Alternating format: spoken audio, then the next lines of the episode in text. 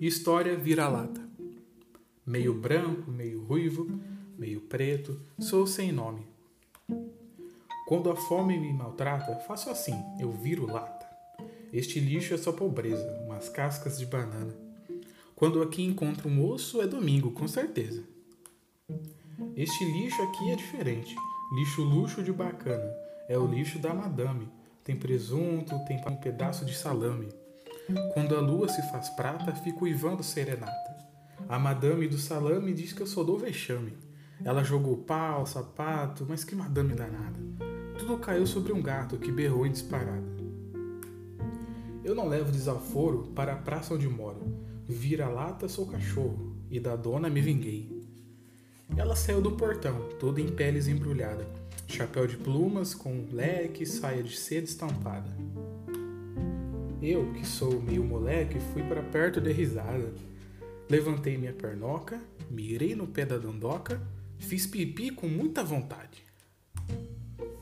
Depois fugi para a praça, onde mora a liberdade. Sou assim, sou vira-lata.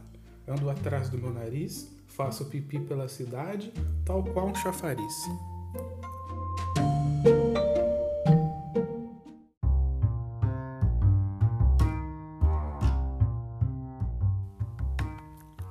Leitores e leitoras. Esse texto foi escrito por Sylvia Wortford, que foi uma escritora de, brasileira de livros infantis, que faz parte do currículo do Ministério de Educação para a alfabetização de crianças do primeiro ao terceiro ano. Então fica a dica aí para você. Se agora nesse momento de quarentena, pega um livro infantil, leia para sua criança, para seu filho, prima ou criancinha pequena que pode estar perto de você.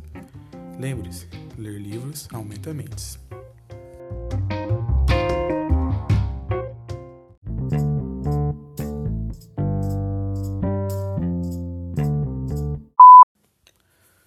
Olha, eu vou deixar um adendo aqui, porque eu, vocês não sabem quantas vezes eu tive que ler esse texto, e só que eu tive que parar para ler o texto e ficar vendo as, os desenhos do cachorro. Nunca vi uma pessoa como eu gostar dos textos. É muito bom, muito bom. Adoro ler história infantil. Eu acho que se, se tudo der errado na minha vida, eu vou ler histórias infantis para as criancinhas nos podcasts da vida. Vou adorar fazer isso. Muito bom.